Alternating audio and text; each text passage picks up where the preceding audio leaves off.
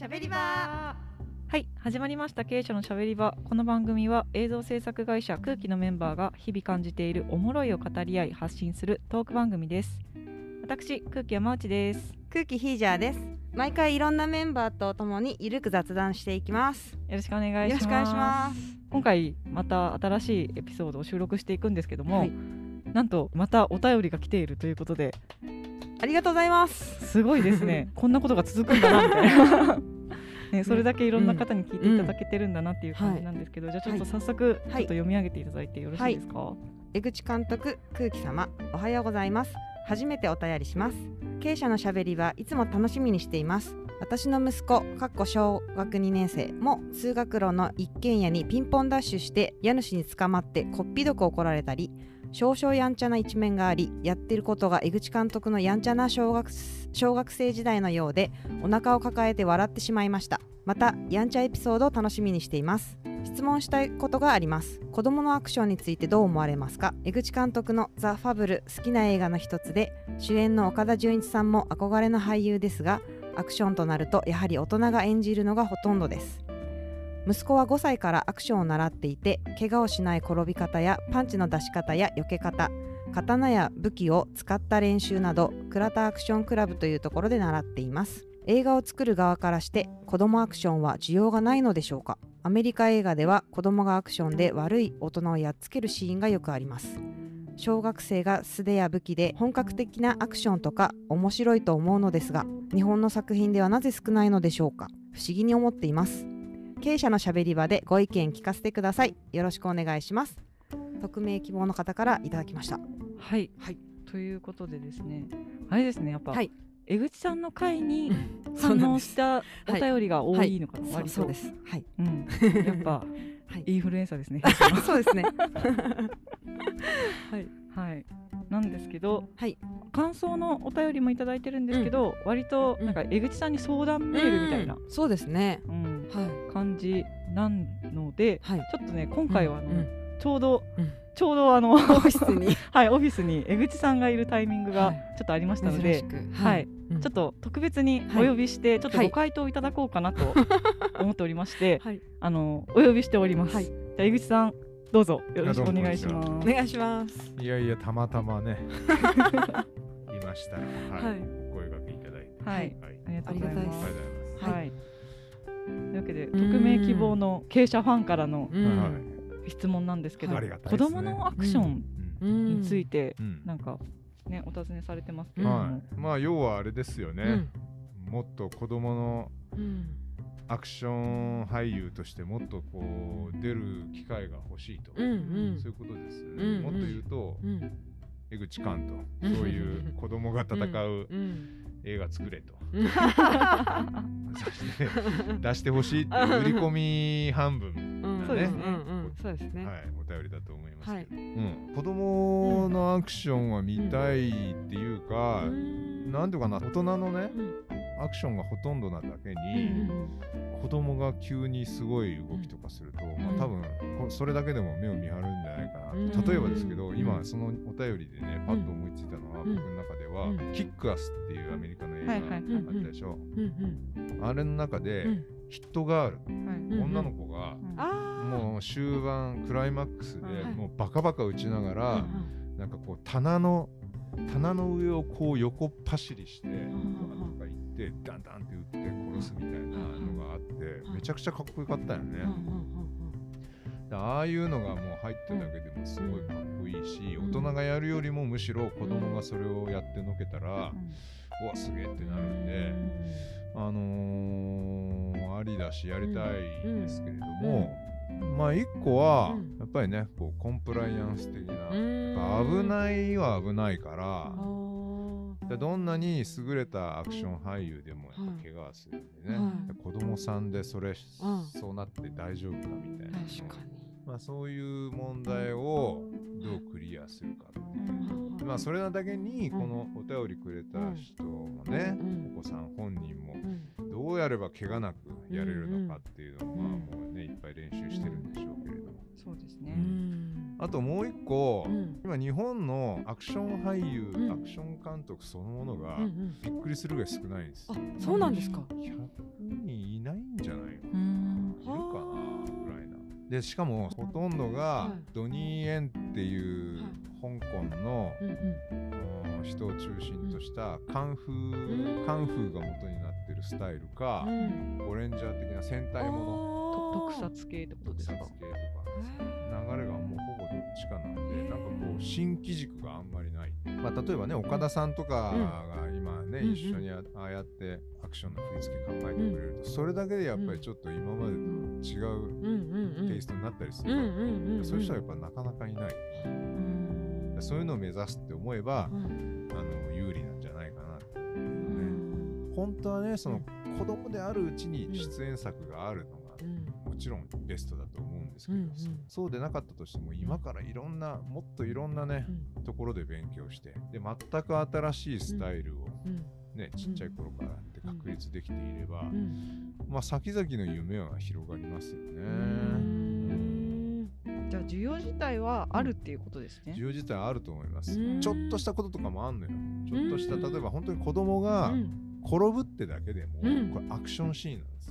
ああそれは面白い。アアクション扱いなんだ。でも怪我しちゃならないので、うんじゃあちゃんとこう洋服の下にね膝パッドとかい。ろいろつけます、はい。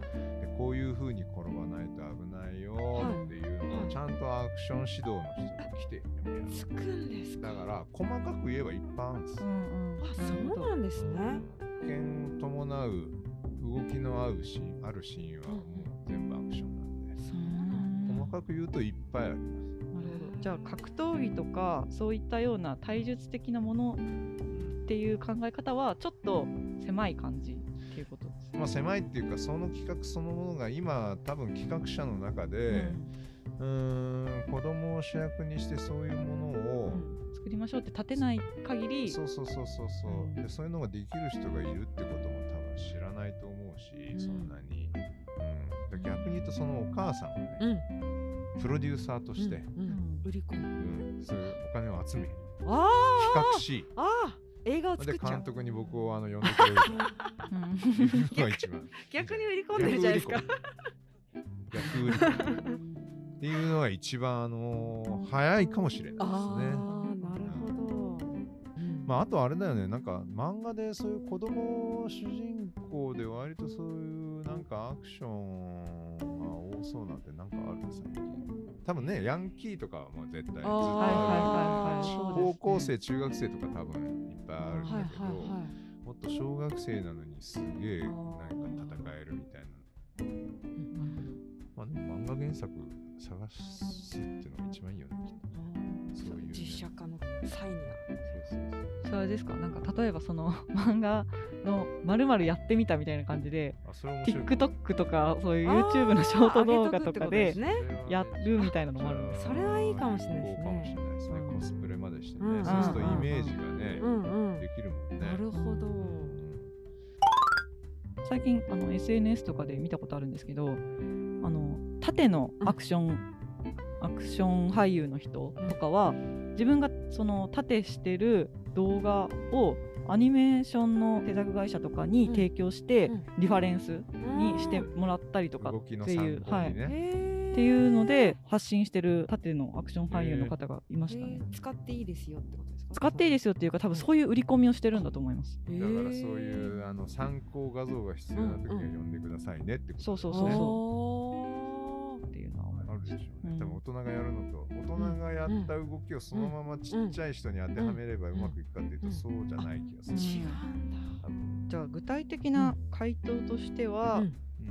まあ、需要はあると。うん。でもう一個はなんかあの話聞いてて、はい。自分を楽しみながらうん。人を巻き込んでいくみたいなまあそうそう、街よりははい。街よりはもうね、うん。今発信をしていうんったらいいんじゃないかっていうことなんですよはい。ね。すかすね。じゃあというわけで、はい。お便りコーナー。はい。お便りコーナーになってしまいましたね。はい、ますます募集してます。はい。ね。はい、はい。あのもちろんあの江口さんにうん。関する質問とかも、うん。もちろんあの、大歓迎なんですけども、うん。他のスタッフとかもね、うん。もし、そうですね。はい、あれば、うん。うん。うん。ぼぜひ募集したいですね。はい。はい。じゃあちょっと今回はね特別にご本人からの直接回答ということで、お時間いただきありがとうございました。ありがとうございました。ありがとうございました。はいじゃあ頑張ってね。はい、はいありがとうございありがとうございま。ます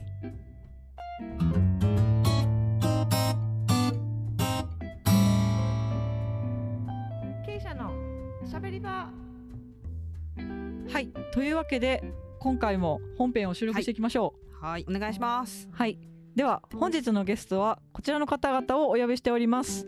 どうぞ。ディレクターの小川淳です。アシスタントディレクターののちです。よろしくお願いします。よろしくお願いしよろしくお願いしま。ますイエーイ、ようこそ。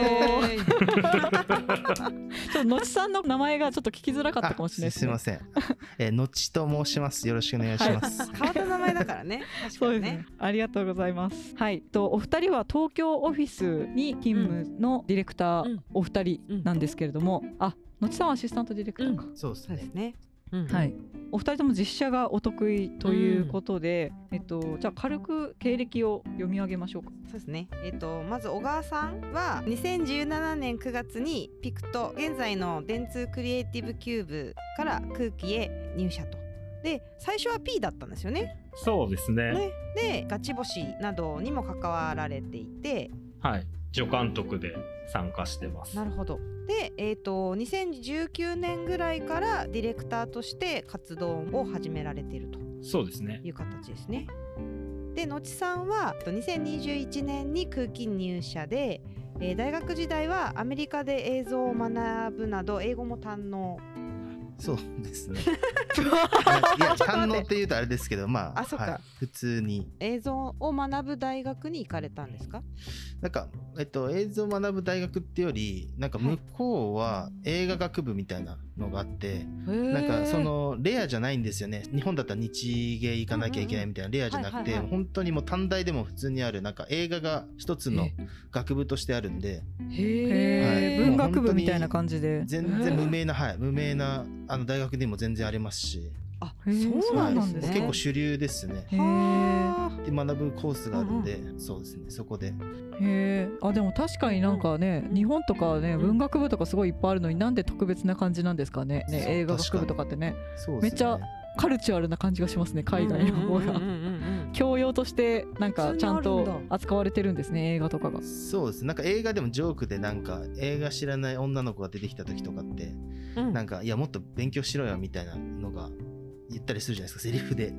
へ。なんかそれぐらいなんか外国のドラマで、例えばあの映画の監督とかだったらみんな聞いたことあると思うんですけど、はい。映画のサウンドトラック作る人とかの名前も知ってたりしますね。普通の映画勉強してない人でへも。え。はい。えあ向こうの向こうのアメリカのアメリカの人で、は？はい、映画好きな人あそうなんですはか。へー。一般教養としてきちんと映画が。い、一一種の文化になってる気がしますね、ん。そうなんですね。なるほどね。はいすいませんちょっと喋りすぎちゃったあ いえいえ。それで先日ちょっと話飛びますがのちさんは第9回ボバで LINE 協賛企業賞を受賞されたと、そうですね LINE の協賛企業賞い。ただきましたね。はい、はい。おめでとうございあます。りがとうございます。はい。はい。というような経歴のお二人ですね、はい、あれですね。なんか小川さんはうん。なんかもともと映画監督を目指されてたんですっけ、ねそれが聞きたい、いや、別に映画監督を目指してるわけじゃなくて、うん。はい。うん。もともとこの業界に入ろうと思ったのはやっぱ映像をやりたいなっていうのがあって、この業界に入ったんですよ。うん最初はピクトさんの時は PM からやられてるんですか、ピクト入った時はもう PM から始めて、うんうんうん、ででプロデューサーされて。アシスタントプロデューサーやってプロデューサーっていううんうんうんうんうん。ところまでやって、で途中で空気に参加してっていう感じですね。へえその、もう何でもいいから映像業界に携わりたいみたいな感じだったんですか？っていうよりはなんかちょっとお話みたいなものを、うん。なんかいわゆるその文章じゃなくて映像で作るみたいなところがやりたいなと思って。あじゃあストーリーを表現した映像に興味があったんですね。そうだね。俺が就職したの2003年なんでだけどはいはい。割とこう映像映画で言うと「セブンがあってうんうん。99年に「ファイトクラブ」があってみたいな感じ。デビッド・フィンチャーがものすごくこう活躍といううんうんうんかブラッド・ピットと一緒になって活躍してた時期ででまだ広告もすごく華やかで、うんうんうんペプシマンがあってとか、はいはいでタランティーノが出てきて、うんうんプロバイダーゼロの CM があったりとかなんかものすごいこう時代的になんかすごく映像が面白かった時代っていうんですかね。こうなんか世紀末に向かってこう世界がどうなっちゃうんだろうみたいな空気感の中割とこう日本は2000年こう広告で盛り上げてこうみたいな時代だったんですよ。なるほど。だなんか割とそう、うん。でお母さんがタグボート作ってみたいな時期でなんかすごくこういろんな広告業界が新しい動きをしながらなんかものすごいこう世の中を盛り上げてってるスマップがガッチャマンやってたりとか、なんかそういうような時代だったんだと思います。ああなるほど。でも確かになんか小川さんが並べてくれた事象を見ると、クリエイティブ業界がめっちゃ、うん華やかな時代ね、うんうん今は華やかじゃないかというとそうでもない気もするけど。うん、今はなんかもうそういうクリエイティブ系がうん。広がってもう成熟してる感じするじゃないですかなんか、まあ、YouTube とかもあるしね。そうそうそうそう、うんうんでもなんかその一部うの、んうん、そうね限られた人しかなんうんうかん。できない芸術じゃないけど、うん。なんかなんか時代の空気感みたいなのが、うんうん。なんか映像でこう作られてた時代っていうんですかね、うん。なんかそんなような感じがしますけどね。なるほどじゃあそんな時代の中でうん。大学生の時代を過ごして、必然的にというかもう 胸ぐらをつかまれたようにそっちに。あーでもそう就職活動とかも映像プロダクション以外受けてないから、あそうなんだ。そうなんですね。根本に多分めっちゃ映像好きだと思いますよ。だってあれですよね、うん。映画館でもバイトしてたんですよね。あ映画館でバイトしてた。へえ 映写室入ってたんですか？あそっちの方ですか？そうそう。へ映写のバイトしてて、はいはいその時年間500本ぐらい映画見てたもんね。へえあー。すごいですね。見れるんだ映画館のバイトって、うんだから映画館のバイトめちゃくちゃうん楽しくて、本当に朝から晩まで映画かけて、シネコンだったら12巻流れる、うんうん。あるから12本見れるんです、1回流すそうですね。12本。とちょうど「マトリックスはいはいはい。2」3とかやってる時代、わかる。私は映画館のバイトしてた。へええ？そうなんですか？そうそうしてた。シネコンで。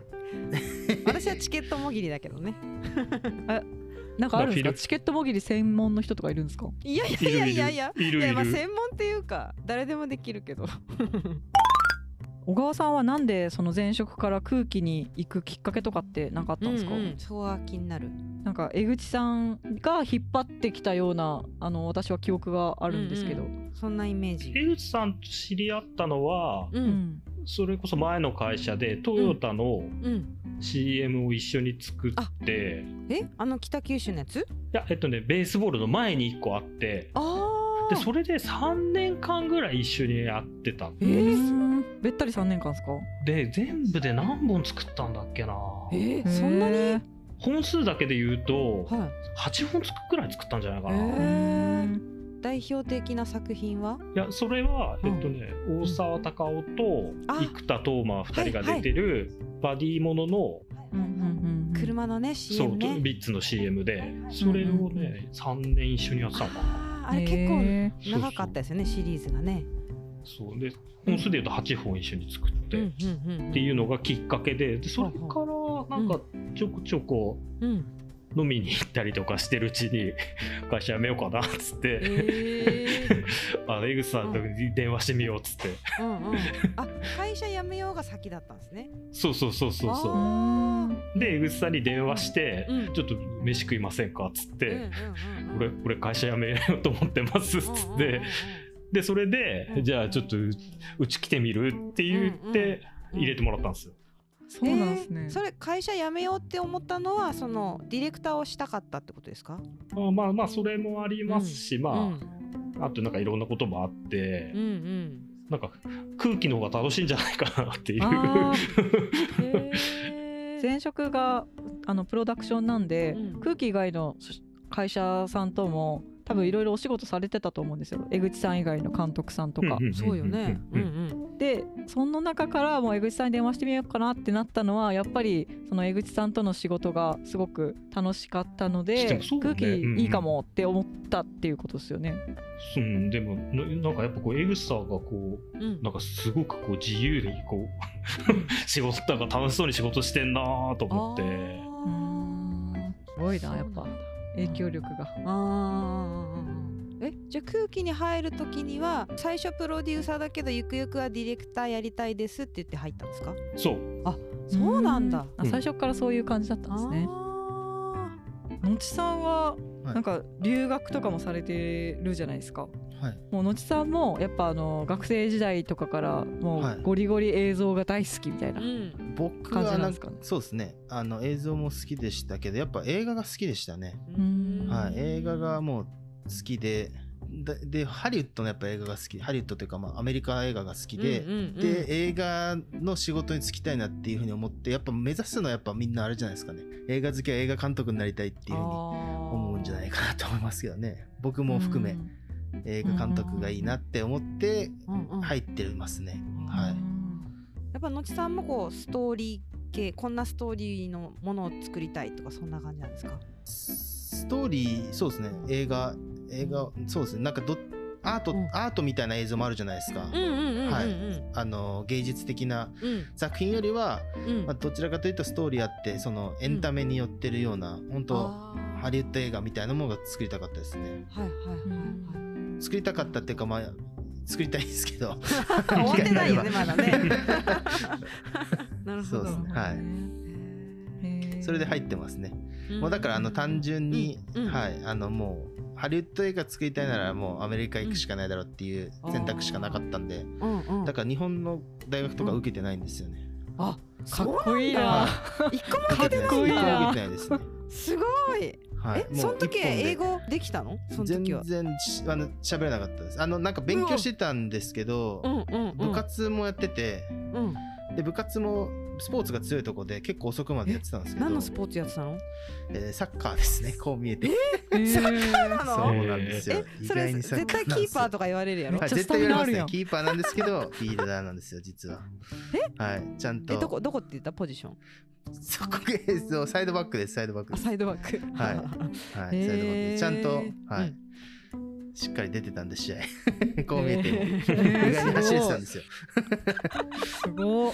はい。なのでなんかそれもあって、結構大変だったんですけど、なんかフィジカルの日っていうなんかその走り込みの日があるんですよ、ほうほうほうほで走り込みの日は早く終わるんですよ、練習が。もう走りだけなんで、その日にあの、うん。英会話教室を入れてもう速攻で着替えて帰るみたいな、はい、で部活引退してからは、うん。もうずっと英語めっちゃ勉強してましたね。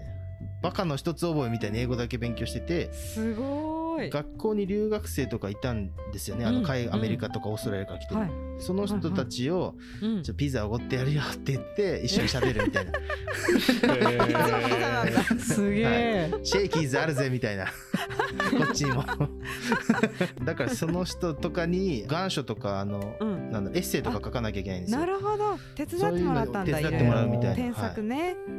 でなんか割と褒められるしうん。なんか喋れんのかなって自分で思ってて、あいけたわみたいな、はい。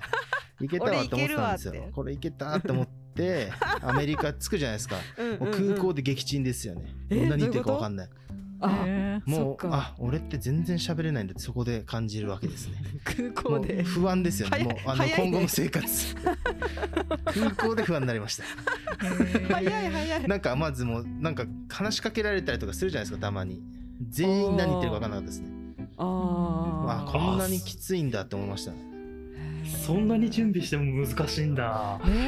いやなんでしょうね。なんかやっぱ、うんうん。そのゆっくり喋ってくれてたっていうのもあるでしょうね。日本の人に合わせて、あうんあねと僕が言ってることもうん。ずっと日本に住んでる人と喋ってるからうん。なんだろうある程度こううん。分かってくれるっていうか、うん。普通のトーンでガーって喋られたらもう分かんなかったですね。そうかそうか。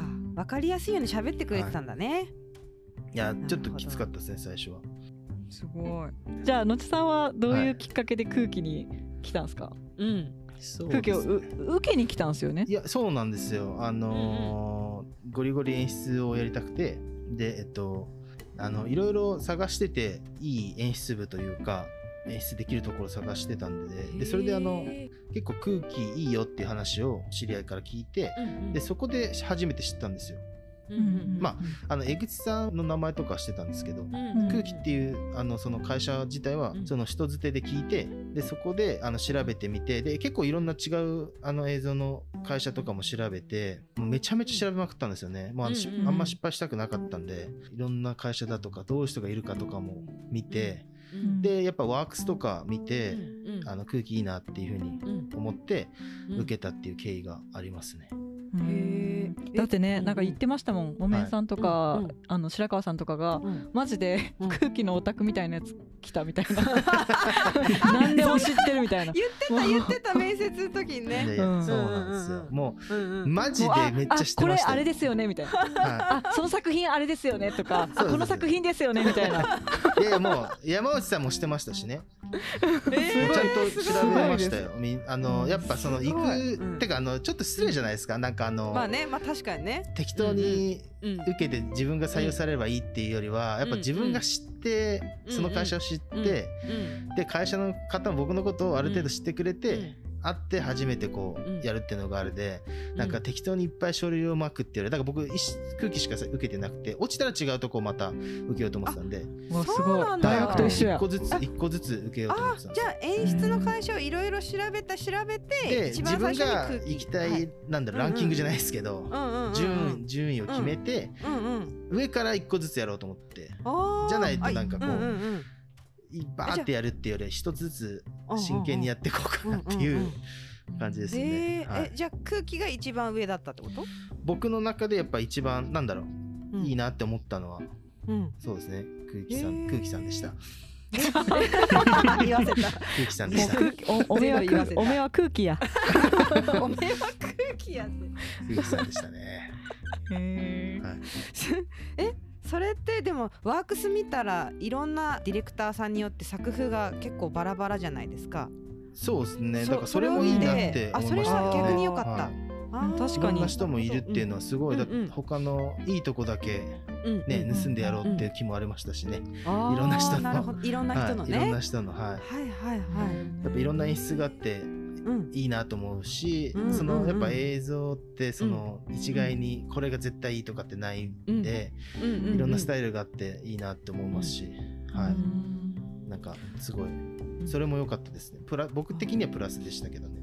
なるほど。そうこれも聞きたかったんですけど、なんかあの小川さんも割と江口さんを見てこう来てるじゃないですか、空気に。で空気からすると、江口さんって、やっぱあの江口さんがねゲストの回でもおっしゃってましたけど、みんなアニメーションとかゴリゴリ得意な中、なんか自分アニメーション違うなってなって実写を撮り始めたみたいなお話がね江口さんの回であったんですけど、なんかその空気からしてみると、実写一本でこう勝負してる江口さんって結構、あの空気の中では異端っていうか。でそんないろんなスタイルを持ってる人がいる会社の中でなんかあえてその実写のキャリアをここで積もうって思ったなんかその狙いというかなんかこういう風にキャリア立てていこうって狙ってたんだよねみたいなのって何かあったりするんですかお二人とも。あでもそれで言うとな,、ん、なんだ難しいですけど空気自体があんまりない体制っていうか、そのディレクターズカンパニーっていうのがあんまりなくて。というと？どういうこと？ななんていうんですか？会社はプロデューサーが強い。いややっぱプロダクションなんで、うんうんうん、制作部主導でその制作部に、えーと、演出部があるみたいな感じなんです。考え方としては。あ制作部の下下に？いや上とか下じゃないんですけど、うんうんうん、どちらかというとその制作部の方が人数も多いし、うん、えー、そっちがメインで動いててっていうのが、いわゆるプロダクションの動き方というか、あれなんですけど空気ってディレクターしかいなくて、ディレクターだけでやってる会社っていうのが、もともとそうですよね。うんうん、そうそれがやっぱなんかすごく魅力的で。ああ確かになんかマネジメントの会社とかもありますもんね。うん、フリーのディレクターさんに所属所属してもらってみたいな。なんかそれがやっぱ新しいなと思って。海外は割となんかそういう方が多くて。そうなんですか。ディレクターが集まって、ディレクターズカンパニーって多いんだけど、へ日本国内でそれやってるとこってあんまなくて、そうなんだ、うん、あなんかそこがねやっぱなんか面白いなと思ったんですよ。なるほど。じゃあそのディレクターズカンパニーの中で、その自分のディレクターとしてのキャリアを積んでいって、ゴリゴリ言わせるぜみたいな感じブイブイ言わせるぜみたいな感じだったんです ね。えー、のちさんはどんな感じなんですか？僕はあのー、じゅんさんと一緒に実写が好きなんで、うんうん、まあ、実写をメインにやっていきたいなとは思ってますけどね、うん、ゆくゆくは。逆に山内さんどうですか？え？山内さんはどうなんですか？逆に。初めての初めてのタイプじゃないですかこれ。さすが。山内さんはどういうディレクター像がいいんですか？山内さんあれよねディレクターに昇進したばっかりよね山内さんね。そうなんです。あの今期から、うん、あのあのうちの会社7月があの期、うんうん、期の境目なんですけど、ね、6月末締めだもんね。はい。あの今年の7月から私もディレクターに、おめでとうございます。おめでとうございます。ありがとうございます。おめでとうございますっていうか、まあ山内さんあのもうディレクションはもうしていたんで、僕の中ではずっとディレクターなんで。ありがとうございます。そんなにあれなんですけどね、そんな変わった感じじゃないんですけど。そうですね。なんかどんなディレクターになりたいかっていうよりか私もその空気に入った理由みたいなのは、あの企画から演出まで、うん、えあの一社でやってて、うん、っていうところなんですよねもともとは。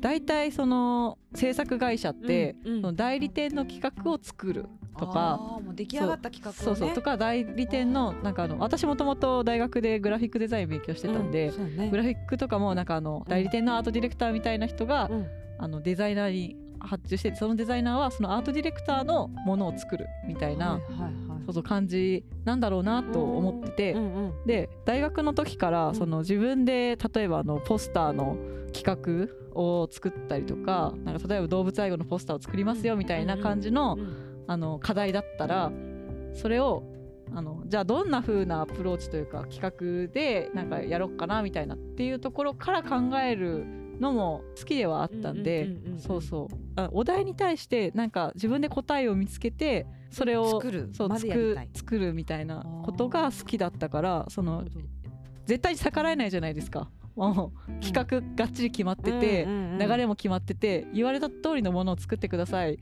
よりかはもっとこうした方が良くないですかってこうこうした方が私はいいと思うみたいな、うんうん、そういうタイプだったからそれちょっとうるさいタイプだったわかるわかるうんわかる。わかるわかる。わかるじゃない。ねわかるじゃない。違う違う違う。いやすアイディアよく出る出るタイプやもんね。そう。だから、うん、あの最初に空気を知った時に、うん、あ企画から制作まで全部まるっとやってる会社もあるんだみたいな。でしかも地元福岡だから空気がいいなと思って、あの入ったって感じですね。それはあの入ってからも変わりないですね。あ、その印象は、うん、相互なしで。ええすごい。うん。なるほど。あれですもんね、古参というかプロパーですよね。もうずっと空気ですそうですね。新卒さえ、新卒からですね。うんうんうん。はい。というわけでね、ちょっとまさかの逆質問が来ましたけど。えでも山内さんその実写もやってるじゃないですか。実写とそのモーショングラフィックス、アニメーション。いや、もう実写は苦手なんですよ。だからその大学の時も。いられフォトショーとかで作何かを作るっていう感じのことしかやってないんでその実写とかだとライティングとか全体の段取りとかカメラの知識とかもう本当にあの全然専門じゃないんですよ言ったら。なるほど。そうだから得意ではないですね。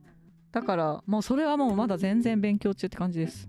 もうたまたまそのミュージックビデオとかは昨年作らせてもらったんですけど、そうです。福岡のアイドルのリンクさんの MV を作らせていただいて、でそれはもう本当になんかのそういう案件がたまたま来たっていうのと、ね、そうそう,、もうそれもその実写経験がある川原さんにもうプロデューサーとしてサポートしていただいてもうやっとできたっていう感じなんでもう本当に実写は全然勉強中ですし全然苦手意識があるんで もう勉強しないとなって感じですね。りがとうございます。まあ何が、何が得意得意とかね不得意とかあるけど、うちの会社結構何でもできるじゃないですかやろうと思えば。そうね。だってのちさんもあの、実写だけど、全然のちさんがモーショングラフィックスとかやってもいいじゃないですか。だから何でもできるけど、そこがいいとこでもあり悪いとこでもあるみたいな感じがする うちの会社の。悪いところはいいんじゃないですか。いや悪いところっていうかなんかあの、はい、全部中途半端になっちゃうっていうか、うん、なんか自分の専門性をこう限定した方がいい,、まあ、いいのかなっていう、まあ、分かりやすいのは分かりやすいね。うちは CG だけですとかね、そうそう、私は CG しかやりませんよとか、モーショングラフィックスしかやりませんよっていうこともできるけど、いろいろできるのもまた可能性がいろいろね、広がっていいとは思うけど、まあキャリアを築ける時間はね限られてるんで。ああなるほど。そっかそっか、うん。でも逆にねだからこそいろいろやるっていうのも、あそうですね。あるかもしれないですね、そうですね。もう今いろいろ勉強中って感じです、だから、いいですね。はい。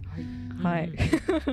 というわけで、はい、まさかの逆質問から始まりましたけども、はい、はい、ちょっとね、そろそろ今回は、はい、いい時間なんで、ちょっとこの辺で終わりたいかなと思います。はい、ちょっと次回もあの引き続き実写のディレクターとか実写の魅力についてちょっとお二人に、聞いてみたい、はい、ちょっと話聞いてみたいなと思っておりますので、はい、引き続きお楽しみいただければなと思います。はい、それではありがとうございました。ありがとうございました。ありがとうございました。